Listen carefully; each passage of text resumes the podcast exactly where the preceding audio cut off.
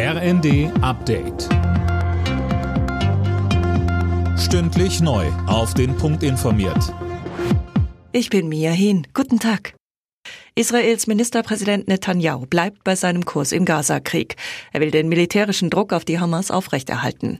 Er reagierte damit auf erneute Proteste. Der Auslöser? Israelische Soldaten hatten versehentlich drei von der Hamas verschleppte Geiseln getötet. Daniel Bornberg. Der Tod der Geiseln hat Israel tief erschüttert. In Tel Aviv protestierten hunderte Angehörige von Geiseln und Unterstützer vor dem Verteidigungsministerium und forderten sofortige neue Verhandlungen. Netanyahu sagt, die irrtümliche Tötung hat das Herz der gesamten Nation gebrochen. Aus seiner Sicht ist der militärische Druck auf die Hamas aber notwendig, um die Terrororganisation zu weiteren Verhandlungen zu bewegen. Mitgefühl, Solidarität und Offenheit. Das fordert Kanzler Scholz mit Blick auf die Juden in Deutschland ein. Das ist die Basis unserer Gesellschaft, unseres Zusammenlebens, sagte er beim Jüdischen Gemeindetag in Berlin. Antisemitismus muss benannt und konsequent bekämpft werden, so Scholz.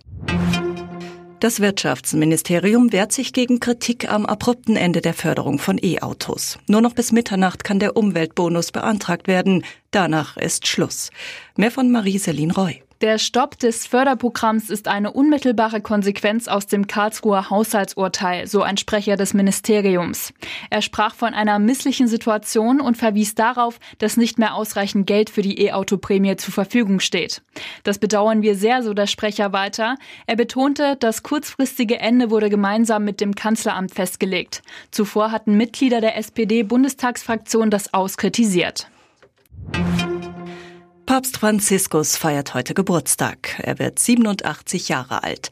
Zuletzt hatte der Papst immer wieder mit gesundheitlichen Problemen zu kämpfen. Unter anderem musste er deshalb seine Teilnahme an der Weltklimakonferenz in Dubai absagen. Alle Nachrichten auf rnd.de